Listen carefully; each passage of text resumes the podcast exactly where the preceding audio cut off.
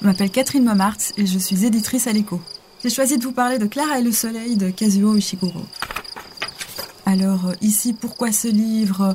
C'est un, livre qui m'a touchée comme tous les, tous les livres de cet auteur.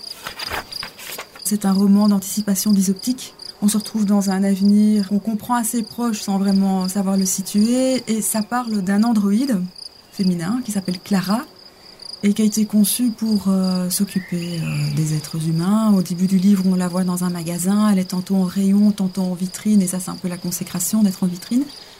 Puis, à un moment donné, elle est achetée par une mère pour sa petite fille Josie.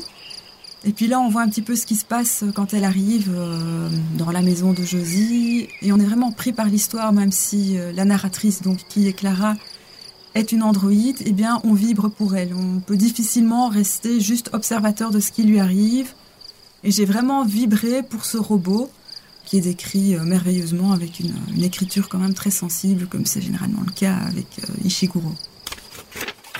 De tous les romans d'Ishiguro, je dirais que c'est peut-être le plus idéal à lire en été, parce que c'est le plus simple, le plus accessible, enfin plus simple de, prime abord, parce qu'il a utilisé un, vocabulaire très simple, très épuré, finalement pour coller au personnage, et ça c'est quelque chose qu'il fait dans tous ses livres, il adapte son style d'écriture au thème.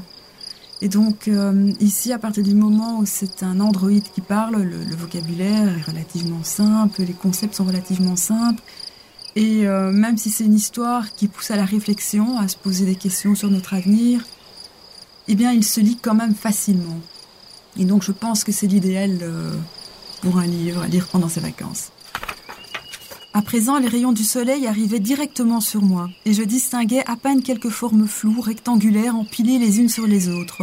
Je me rendis compte à cet instant que malgré la grande générosité du soleil, ce que je m'apprêtais à faire comportait un risque et exigeait toute ma concentration.